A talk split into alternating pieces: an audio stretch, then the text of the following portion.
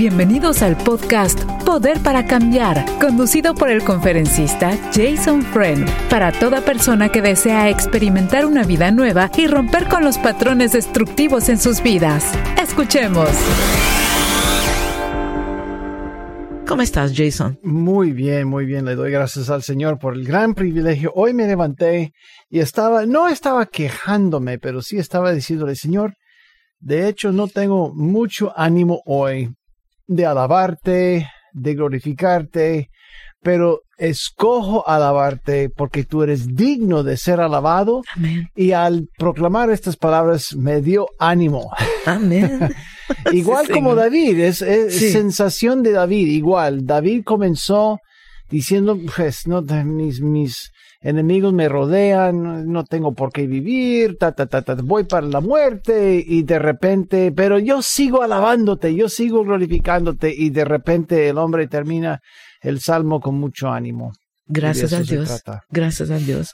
Gracias a Dios. Gracias a Dios, Jason. Estoy Amén. mezclando un poquito el portuñol. Bueno, tenemos una persona en línea, quiere hablar con Jason. Eh, muchas gracias por llamar, querido amigo. Y adelante, por favor, con su pregunta. Es una pregunta, decía que tengo todo, el- no recuerdo, tengo mucho tiempo de, de- de que padecía de la próstata. Sí, Luego me operé hace un año y quedé con las mismas, igual. Luego me dijo el doctor que era la vejiga. Me dio medicamentos para la vejiga. Trato de hacer dieta para que la vejiga se componga o se ponga bien. Pero sigo igual. La pregunta es, ¿qué debo hacer para que mi vejiga tenga, sea buena? Porque yo tengo mucho tiempo orando por mi próstata, luego ahora por la vejiga. Oro y oro, le pido a Dios, porque tengo fe en Dios, pero no encuentro la respuesta. Amigo. ¿cuántos la- años tienes? Tengo siete, tres, Siete, tres. Mira, sí. la plumería se complica mucho con la vejez. Es todo lo que puedo decirte.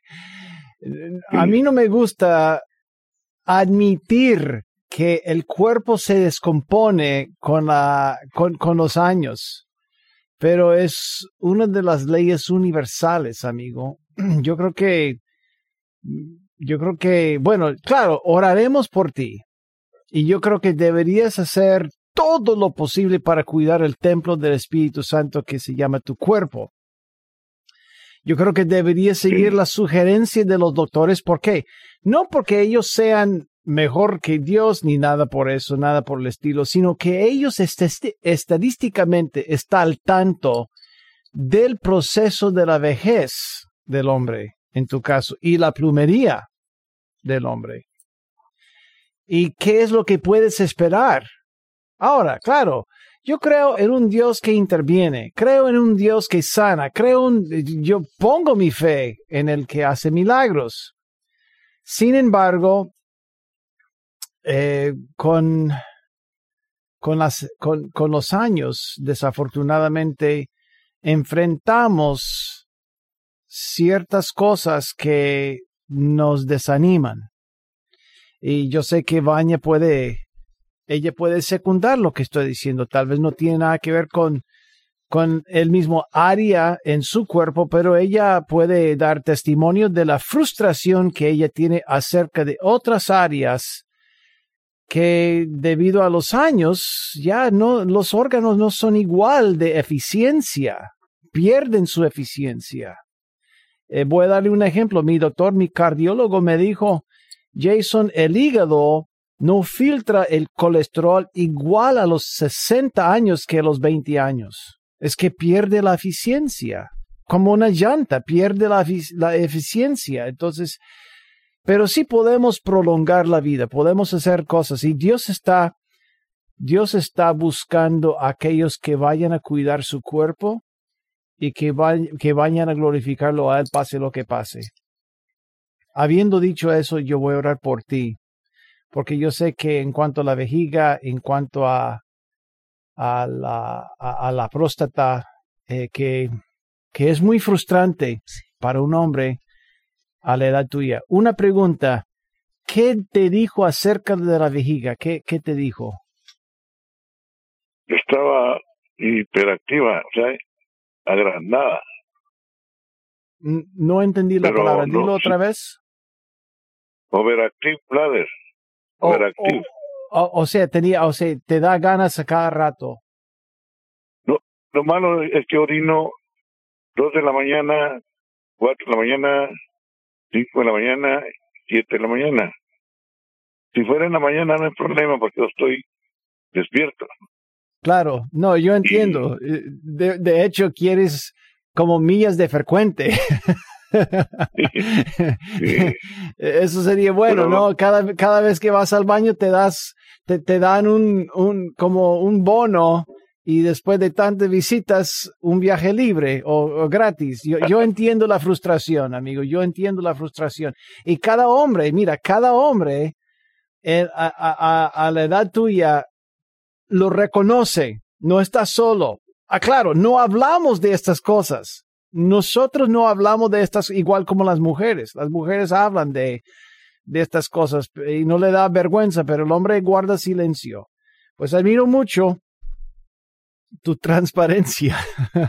admiro mucho. Y yo, yo, creo que estás sanando, no sanando, pero dando mucho alivio a, a, a muchos hombres que ahora eh, está pasando por lo mismo. Entonces voy a orar por ti. Sí. una, última pregunta. Sí, claro. Debo seguir orando y orando y orando porque, como le dije al principio, no encuentro la respuesta. Sí. Sí, sí, no dejes de orar, amigo, por, aún por eso. Aún por eso, pero no, no dejaría yo que fuera la única cosa por la cual voy a orar. Porque ya, yo, yo no dejaría de orar por eso. Porque, porque Dios quiere que lo entregues a Él todos los días. Yo creo que eso sería muy bueno, bueno. Pero no, que no sea la prioridad. Que no sea la prioridad. Eh, yo consumo, yo voy a decirle algo. Yo tengo un familiar que está en excelente, excelente salud. Él tiene 28 años y él va al baño tres veces durante la noche porque consume un galón de agua todos los días. Y al consumir un galón de agua, requiere tres visitas durante la noche, pase lo que pase.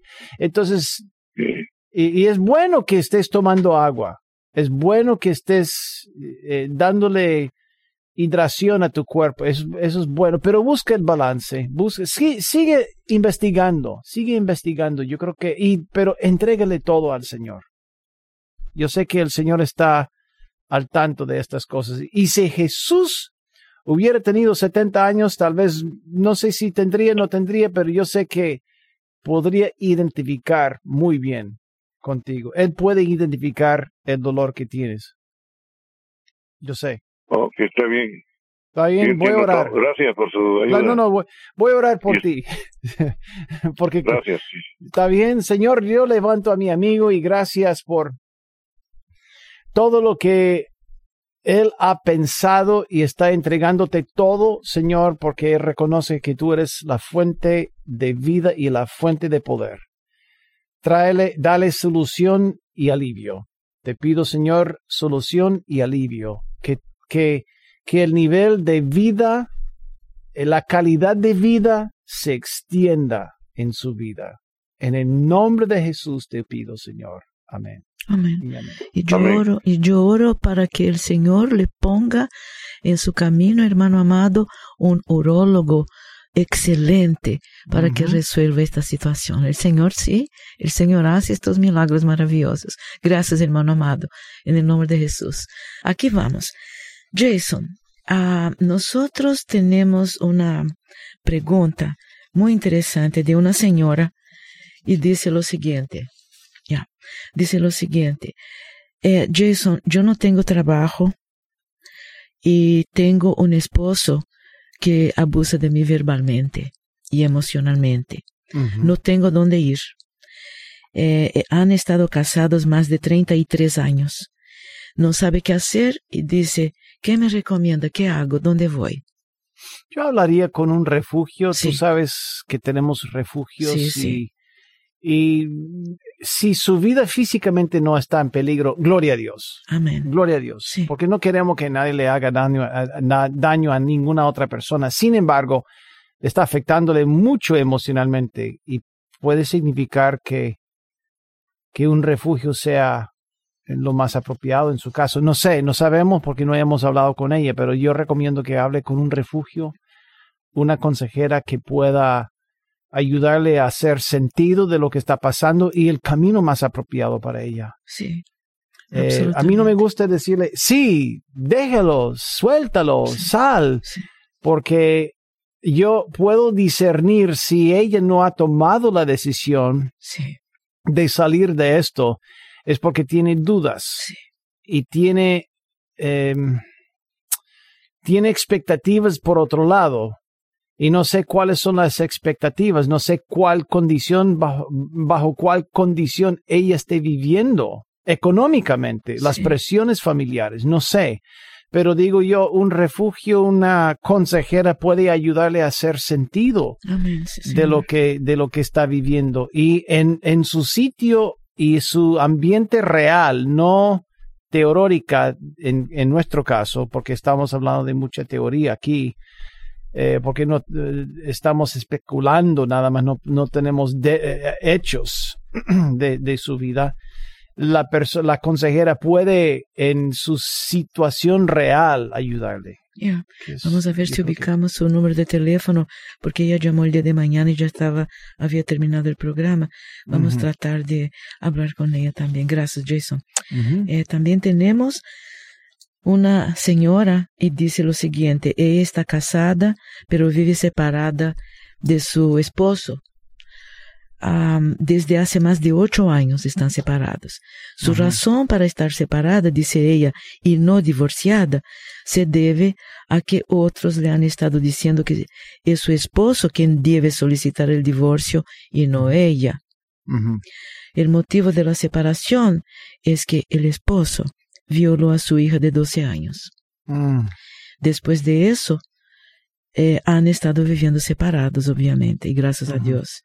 Ella quiere el divorcio, pero su pregunta es si ella debe solicitar el divorcio o si él debe hacerlo, porque después de todo, él cometió la violación y el crimen. No, ella.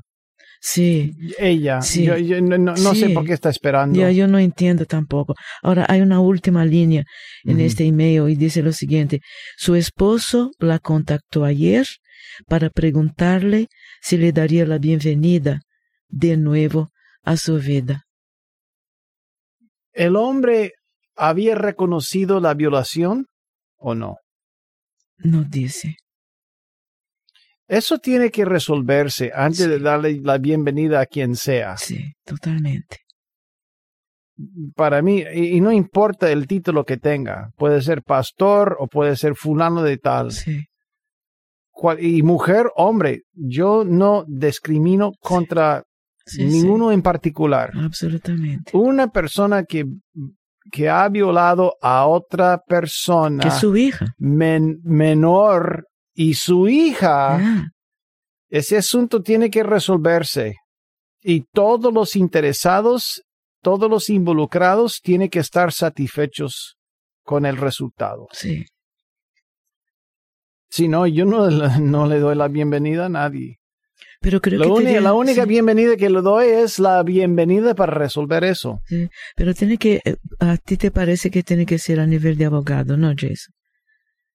Yo, o por lo menos un, interven- un, ter- un intermedio, Sí. un abogado o árbitro, como decimos en inglés, que es, eh, árbitro es referí en inglés, pero árbitro en inglés significa una persona que pueda Sí, ayudar en la negociación entre dos, entre dos partes o entre dos partidos. En este caso, un abogado puede sí. puede ser esto también. No, no estamos hablando de algo legal, pero si no han reportado eso, sí, eh, eh, sí, claro, yo hablaría con un abogado, porque en realidad eh, se trata de algo que se hubiera reportado. Ya. Gracias, Jason. Muchísimas gracias. Este es el podcast Poder para Cambiar. Visítenos en nuevavida.com. ¿Tienes una pregunta para Jason? Puedes enviarla a radio nuevavida.com. Una persona que dice lo siguiente.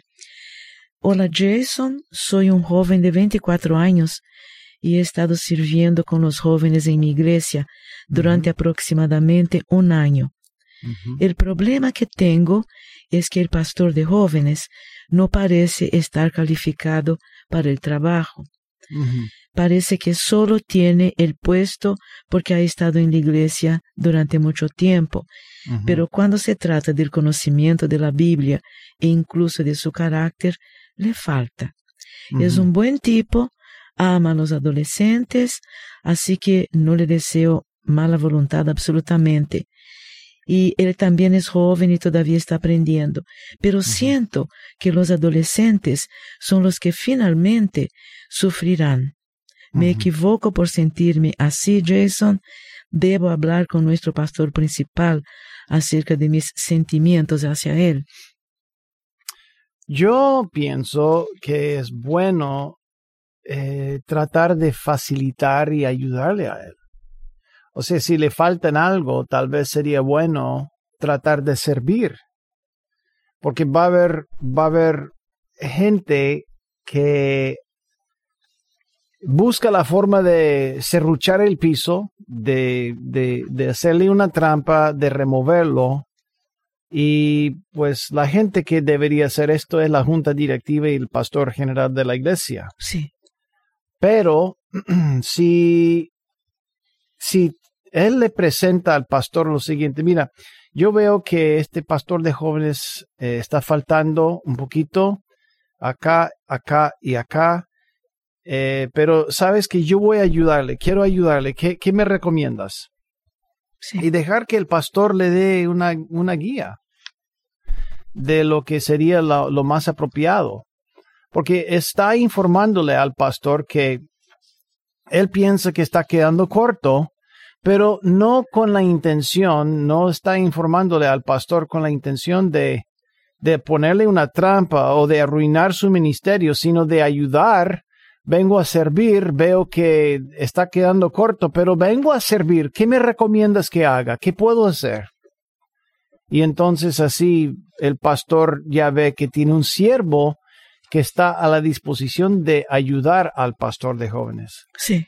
Que eventualmente cuando uno piensa en un activo de la iglesia, piensa en el siervo que se ha presentado, igual como Andrés. Andrés, cuando los discípulos decían, cuando los discípulos decían, mira, eh, aquí, ¿cómo vamos a alimentar cinco mil personas? No tenemos salario, no tenemos. Pero Andrés se presentó con dos pescados y cinco panes. Él traía una solución. Por lo menos quería ser parte de la solución. Entonces mi recomendación al joven es que seas parte de la solución porque reconoces que ya queda falta, o sea, falta, pero que tú puedes ayudarle si hay una manera y alguien que te enseñe qué sería lo mejor para ayudar a, a ese pastor de jóvenes. Sí. Ok, muy bien. Está bien. Muchas gracias por su pregunta, querido amigo. Qué bueno no es aclarar muchas veces. Um, guardamos en nuestro corazón, no sé si debo hablar con este, con este o con el otro. Y ya, es dirimiendo las dudas. No, gracias, Jason. Uh -huh. Una señora, Jason, que está pidiendo un consejo, está pidiendo una opinión. Dice que su hijo mayor no le está escuchando y cuando responde, responde de mucha, de una forma muy fea, de mala uh -huh. forma. Uh -huh. Ella y su esposo están separados y cree que esto puede estar afectando la relación entre ella y su hijo mayor. Uh -huh. ¿Qué puedo hacer, pregunta ella, para conciliar la comunicación con mi hijo mayor mientras previene este tipo de comportamiento con su hijo menor de 12 años? O sea, ella tiene específicamente cuántos hijos? Dice dos. Dos hijos.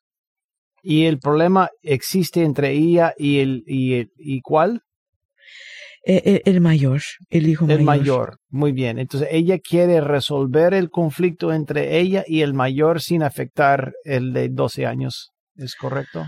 Sí, es correcto. Y ahora hay una algo interesante, porque cuando la mamá escribió eh, ¿qué puedo hacer para conciliar la comunicación con mi hijo mayor mientras previene Ah, ya, ya entiendo. Mientras previene este tipo de comportamiento con su hijo menor que dice ser binario. Ah. El hijo menor dice, dice ser binario. Sí, yo pienso binario o no binario. Binario. Binario significa hombre o mujer. Significa uno o dos. Sí pero no binario significa que eh, su género está fluido. Yo creo que ella quiere decir no binario. Bueno, no creo porque cuando ella dice mientras previene este tipo de comportamiento con su hijo menor de 12 años, guioncito binario. No estoy entendiendo lo que ella quiere decir. Yo creo pero, que... pero ella no se refirió nada al género o a la preferencia de su hijo mayor, ¿correcto? No, yo creo, Jason, yo creo que pueda, lo, puede ser lo que esté pasando, que su hijo mayor ya conoce la condición del hijo menor, que es el hermano menor, y no quiere estar hablando con la mamá por esto. Como dijera, ¿cómo permites que mm. mi hermanito de 12 años sea un binario. Como echándole la culpa a la mamá, ¿me entiendes? Bueno, binario, binario generalmente en nuestra sociedad va a significar normal. No binario significa anormal o no normal. Es por eso estoy con... Yo creo que ella quiso decir no binario, pero está bien. Eh, binary es la palabra en inglés. Binary significa uno o dos. Uno o dos. Pero ¿por qué mencionaría esto que el hijo menor es por eso, por, eso no, no sabemos, ¿no? No sabemos. La gente, a veces la gente eh, confunde los términos, pero es, ah, está momento. totalmente entendible. Disculpe, Jason, momento, hay una PS aquí. ¿Qué puede hacer ella para conciliar la comunicación con su hijo mayor mientras, mientras previene este tipo de comportamiento en su hijo menor de 12 años binario? Entonces, sí, el hijo menor, ella está diciendo que quiere prevenir el comportamiento del hijo menor que es binario. ¿No? sí. Bueno, sí. Eh, pero repito que no binario es el término que, que nosotros entendemos, pero no importa. Ella tiene un conflicto con su hijo mayor, quiere, eh, quiere prevenir mal comportamiento en su hijo menor. Y no importa lo que sea, en sus ojos, en los ojos de la, de la mujer, se trata de eso. Es algo no deseable en, el comportamiento de su hijo menor y tiene conflictos con su hijo mayor. Punto. Pienso, esto también. Ok, perfecto. Entonces no importa que sea binario o no binario porque eso no es el punto. Eh, fue un agregar, fue agregar el asunto de, de, de, tratar de, señalarnos de, de qué es el problema, pero el problema es el problema. El asunto para mí es, ella tiene que concentrarse en la relación con su hijo mayor, explicándole qué y por qué está haciendo las cosas que hace con el hijo menor. Tiene que haber una transparencia de motivos. Recuerda que para mí, y lo que ha estudiado mi esposa, ella sacó su doctorado, terminó su doctorado, y ella ya había aprendido que es por negligencia o hipocresía que los hijos se alejan de la casa, no quieren nada que ver con los padres, es por negligencia o hipocresía. Entonces, ahí comienzan los conflictos. Tal vez el hijo mayor siente que está em, demostrando negligencia hacia el hijo menor o ella vive una, una doble vida que no está viviendo. Por eso se ha enojado con la forma que ha tratado a su hijo menor. Entonces ella tiene que explicarle el por qué. Ella tiene que vivir una vida transparente. Y luego decirle que, mira, el problema que tengo con mi hijo menor no tiene nada que ver contigo. pero yo voy a estar al tanto de las cosas y quiero, o sea, si, ¿qué es el problema que ella tiene? Un problema con la comunicación y la relación que tiene con su hijo mayor. Entonces, para sanar eso, ella tiene que ser transparente y vulnerable en el, en el sentido de demostrarle sus motivos y querer mejorar la relación, ser transparente. Pero en cuanto al hijo menor, yo creo que, yo creo que lo más importante es demostrar el modelo de Jesús, ser una persona entre, eh, íntegra delante de Dios, una persona que, que, que ama al Señor con todo su corazón, que no sea legalista, pero que ame a Dios con todo su corazón.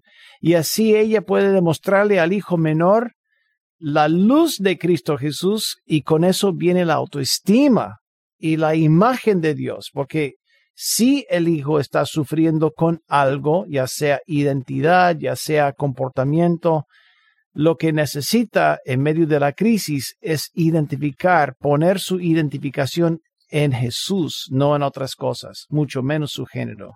Es lo que yo pienso. Interesante esto. Tú sabes que basada en la respuesta de esta señora y basada en la comunicación de esta señora que está hablando del hijo mayor, el hijo menor, viene un texto y dice, Jason, ¿nos puede por favor explicar qué quiere decir ser o no ser binario? Yo tampoco sé, Jason, honestamente, no he leído nada acerca de eso. No, binario, binario significa en términos de matemática, significa uno o el otro. Significa básicamente eh, cero o significa uno. Es lo que significa. Entonces, binario eh, significa una de dos cosas. ¿ah? Entonces, binary o binario es, es, un, es una escogencia entre uno y, y dos, uno o dos, hombre, mujer, hembra, macho. E, eso sería binario en español. El mundo de transgender o transgénero está diciendo que yo no soy binario, soy no binario. Eso quiere decir que yo no soy ninguno de los dos y no me gusta que me pongan en una caja, uno o el otro. Yo quiero, quiero, eh, eh, como en inglés ya no se dice él ni ella, sino ellos, they o them. Entonces, ¿por qué? Porque no quieren un género asignado a su persona. Entonces prefieren ser no binario.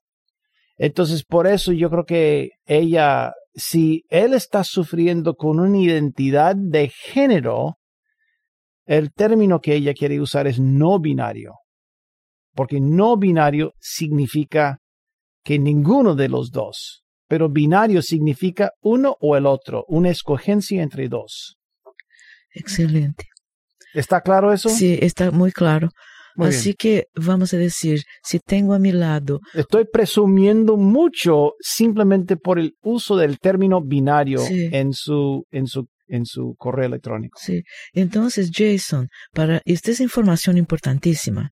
Vamos a decir que tengo a José a mi lado derecho y José es binario. Eso quiere decir que José es hombre. ¿Sí? Es hombre o él dice que es mujer. Pero sí, binario generalmente va a significar que es hombre-hombre o mujer-mujer. Sí. Ah, ya entiendo. Es uno de los dos. Oh. Binario significa uno de los dos. Punto. Oh, y la gran mayoría va a decir, no, yo soy hombre. En mi caso, yo, yo soy binario y soy hombre. Sí. Tú eres binaria y tú eres, tú eres mujer. Pero la gente de transgénero va a decir, no, yo no soy binario. Yo soy lo que quiero mm. ser, que es diferente. Yo soy mm. un, eh, eh, un individuo, por decirlo así. Soy persona, nada más. No me asignen género, ni sexo, ni femenino, ni masculino. Soy neutral. Entonces eso quiere decir no binario. Entonces, Jason, esto es sumamente importante para las mamás y papás que le están escuchando, Jason, mm, porque pueden venir de la escuela y decir, ah, bueno, hoy ah, yo soy José y soy binario. Ahora, este José es, es varoncito o varón o eh, varón, ¿no? Si dice yo soy binario, papá, ah, eh, quiere decir que José es, es varón. Él, se reconoce como hombre. Sí, porque es binario, es uno de los dos. Pero, momento. Binario significa dos. Ok, pero momento. Uno o dos. Ahí viene la cosa importante. Pero eh, eh, José sale de la escuela, llega a casa y me dijo, mamá, papá, en la escuela un amiguito me dijo que soy binario, soy María. ¿Existe Mm, esto? No, no creo, porque generalmente el binario va a significar, se- generalmente va a identificarse con... Mujer, con María. O con, var- No, o con José. Como varón, porque es varón. Pero si dice, eh, yo soy, yo no soy binario, porque no, so- no soy ni mujer ni hombre. Ah, entonces no es, no binario significa no de los dos. Ninguno de los dos. Entonces, ¿qué es? Si no es ni mujer ni hombre. Es neutral. Neutral. Ok, Sí, ya eh, eh, Ya. eh, lo que- lo- pero lo que pasa, yo, sé que estamos entrando en aguas muy profundas, pero el asunto es que cualquier persona de transgénero puede cambiar su su, biolo- su, su, su sexo, Sí. su, la genitalia, toda la cosa. Puede pasar por la operación, tomar, Sí. Pero no, no- nunca cambia su código genético. Sí. Si, se, si nació como hombre, Será hombre, genéticamente sí. será hombre hasta la muerte. Muy interesante esto. Es, no cultura. reconoce, sí, es- Exactamente. Claro, claro, el, eh, género tiene mucho que ver con, con cultura, tiene mucho que ver con expectativa, pero biológicamente uno nace hombre o nace mujer. Sí. Biológicamente, el código genético nunca cambia. Sí, muy bien. Ok. Gracias, Jason. Todo pasa en la mente, Baña. Sí, claro. La mente es la ¿no? batalla, claro, la mente es la batalla, Sí. no, no el cuerpo. Y aprendiendo, Jason, porque el mundo está caminando a pasos muy largos, ¿no? Y muchas veces hay personas que quedan atrás. Estás escuchando el podcast Poder para Cambiar. Te invitamos a que lo compartas con todas las personas que conoces. Y si tienes una pregunta para Jason Friend, recuerda que la puedes enviar a radio@nuevavida.com. Vamos primeramente con la amiga en línea. Por favor, su pregunta para Jason, amiga. Sí, ¿Sí soy yo? sí, gracias Ok, a buenos Dios. días, sí. hermanos. Buenos Ah, días. el otro día escuché que el hermano Jason, es, este, ah, conocí al hermano Jason, perdón, ah, me pregunté que él es, ah, es evangelista, ¿verdad? Sí, yo soy evangelista. pregunta- Soy misionero en Sí, primer lugar, sí. Misionero, ok, gracias al Creador. Mi, mi pregunta es, ah, yo tengo familiares que no creen en el arrebatamiento ni, ni en la iglesia en donde asisto, tampoco creen en el re- arrebatamiento y cuando tenemos no discusión, sino que alguna forma de esa, a mí me ven como sapo de otro, a veces me siento como sapo de otro de otro pozo, porque ellos no creen en, la- el arrebatamiento, nomás creen y en que Jesús viene por segunda vez, y yo no sé qué hacer, hermano, porque pues, yo estoy convencida que Jesús viene eh, por, se- por segunda vez, pero como ah, conforme tesanolicenses en el arrebatamiento de la iglesia. Muy bien, entonces explíqueme en una sola oración despacio, muy despacio. Cuál es el conflicto Mi entre pregunta. tú y los demás. ¿Tú crees Que que... ellos no creen, Ujú. ajá, usted, Ah. dígame. Ah, no, adelante. Ok, yo creo en el arrebatamiento conforme segunda de Tesanol, primera de Tesanolicenses, Ujú. que va, eh, va- Jesús vende por nosotros y vamos a desaparecer muchos Perfecto. de los cristianos y, eh, en eso. Yo tengo bien claro.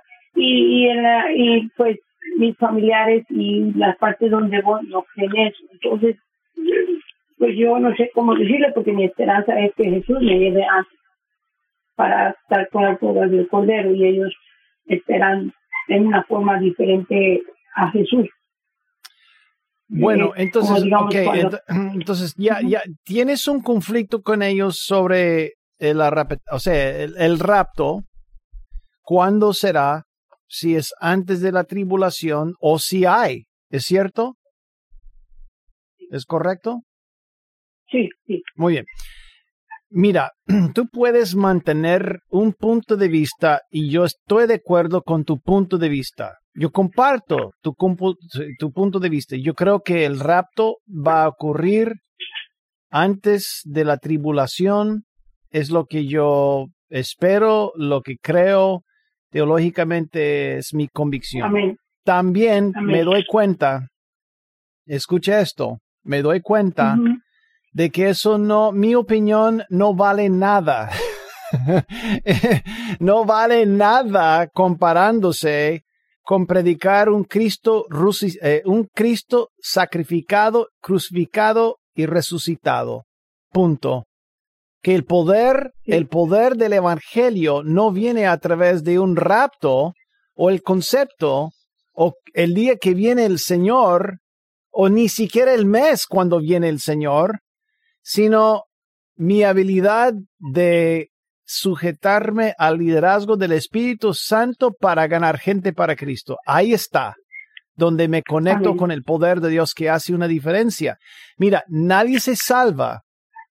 Nadie se salva porque cambió su opinión de no rapto a posición de un rapto. Nadie se salva por eso. La gente se salva porque cree que Jesús es el Señor y que Dios lo confiesa, que Dios lo levantó de entre los muertos. Ahí está el poder de Dios.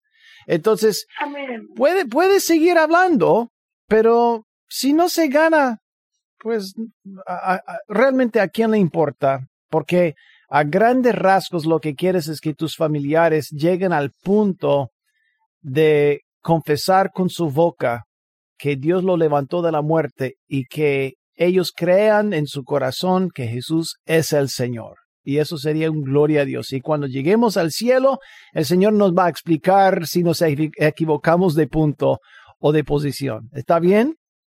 Ah, sí, hermano, yo estoy de acuerdo en eso, pero no entramos en el conflicto en ello, sino que cuando a mí me ven a escuchar de que un día Jesús viene y, y nos, así como hizo con eh, como con el sobrino de, de Abraham, este antes de mandar el fuego lo sacó, eh, antes de, de venir el, el diluvio nos sacó en el arca porque él es nuestro refugio, él es nuestra fortaleza. Eh, en esa forma porque yo no digo, estoy de acuerdo en lo que usted dice, que el que acepta a Jesús de una forma u otra, pero el que espera la segunda venida de Cristo, al menos ah, hablando de entre los mil años, eh, yo tengo bien explicado que Jesús es nuestro refugio y nos va a hacer pasar por la gran tribulación, que Ah, muchos ah, vamos a ah. pasar y muchos no vamos a pasar.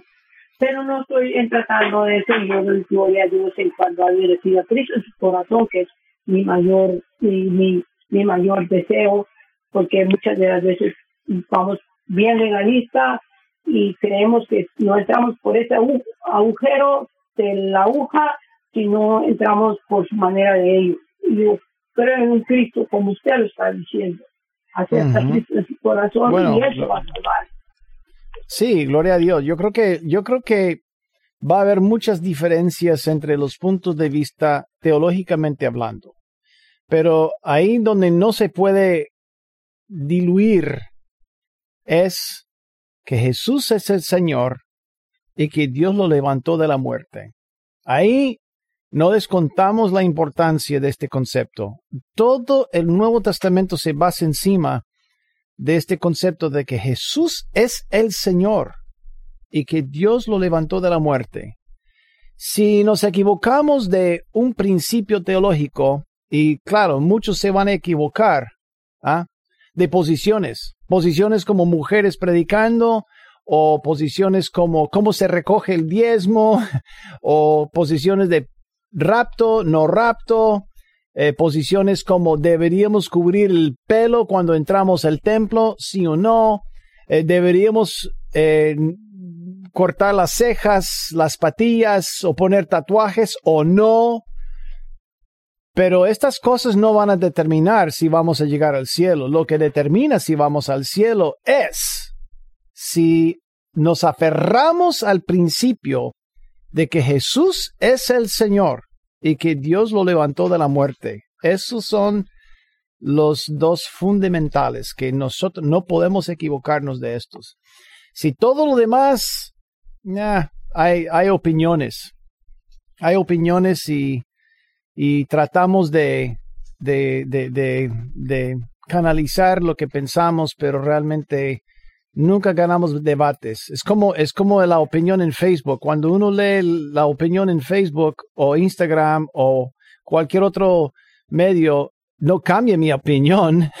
Eso no va a cambiar mi opinión, pero sí veo la opinión, pero no me cambia la opinión. Lo que sí me cambia la opinión es la obra soberana de quién? De Jesús, porque Él es el Señor. No sé si contesté la pregunta, pero es lo que yo pienso.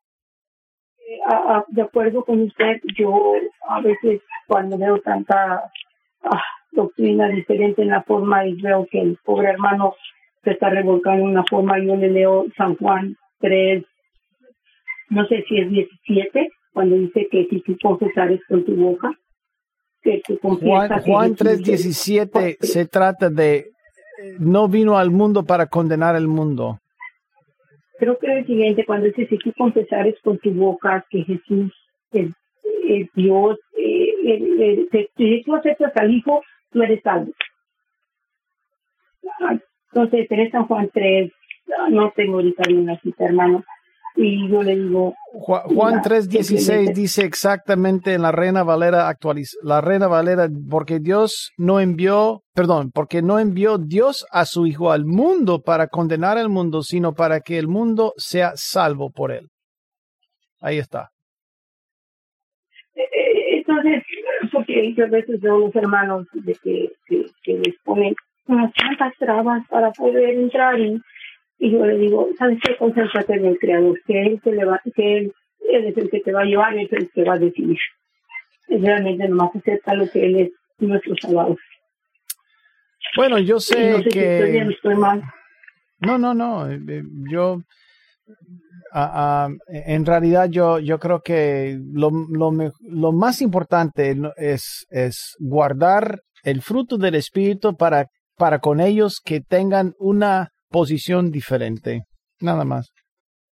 Nada más. Pero no nos movemos de la posición que Jesús es el Señor, que Dios lo levantó de la muerte.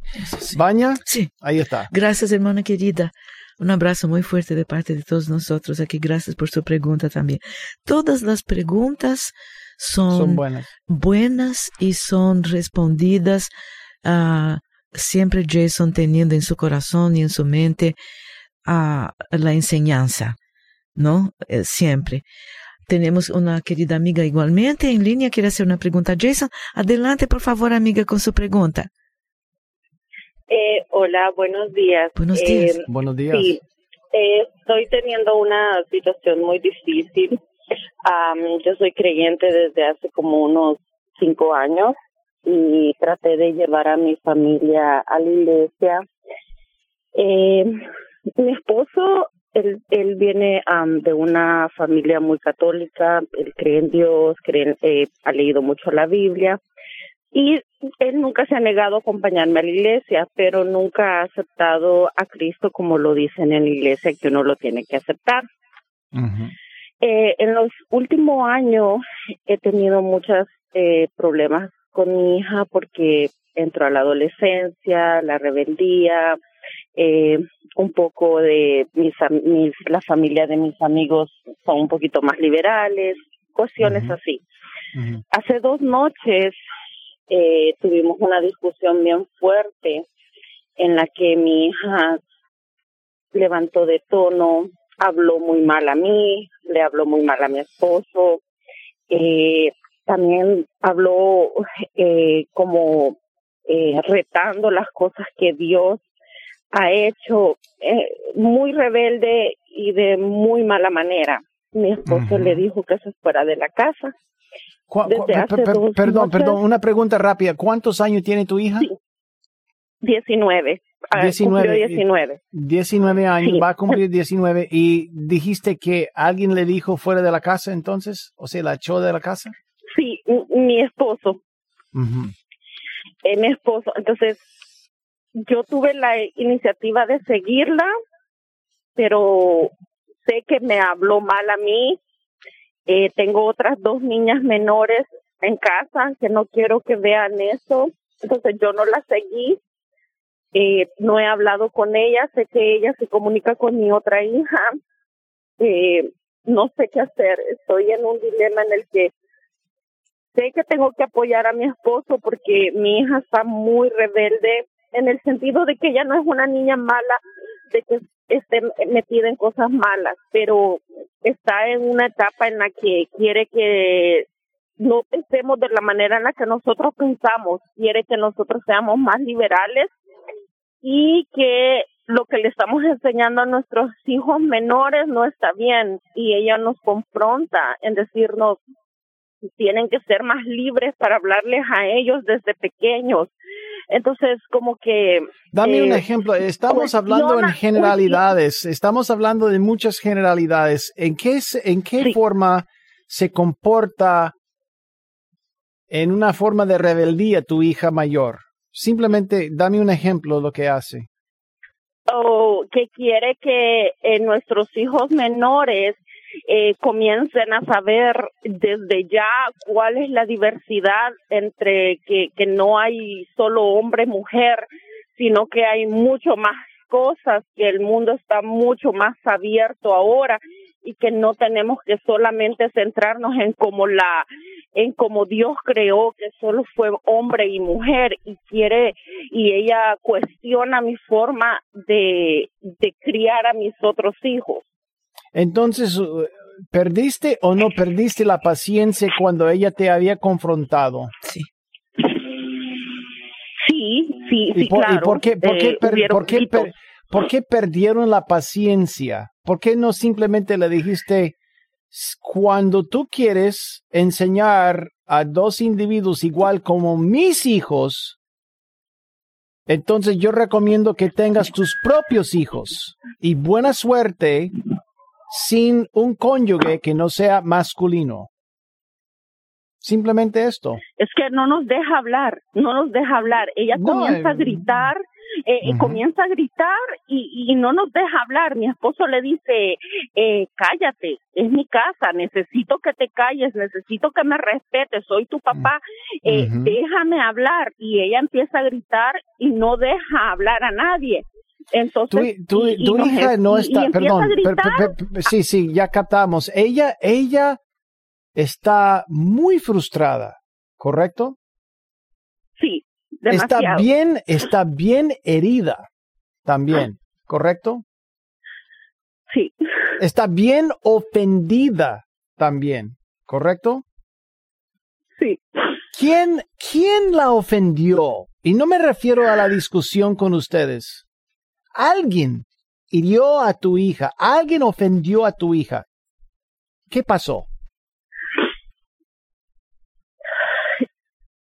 No lo sé, quizás quizás yo fui muy estricta con ella, quizás yo he mm. tratado de, de, de, de, ser como, no sé si eso es lo que a ella la tiene así y quiere que seamos un poquito más libres con nuestros otros hijos. No, no, no. En realidad, en realidad no se trata de una justicia hacia los, hacia los hermanos. Eh, de vez en cuando puede ser, pero en realidad la gente responde, explota porque se siente ofendida. Y tú tienes que sanar, tú tienes que sanar las heridas causadas, no en el sentido de que tú tienes que sanar, se tiene que sanar las heridas de su alma. De alguna forma tú tienes que sacar lo, lo más íntimo de su corazón y escucharle, pedirle perdón cuando es apropiado, decirle lo, siento, no, no quise, nunca, nunca quise ofenderte, simplemente tenía el deseo de, de criarte en un buen ambiente sano.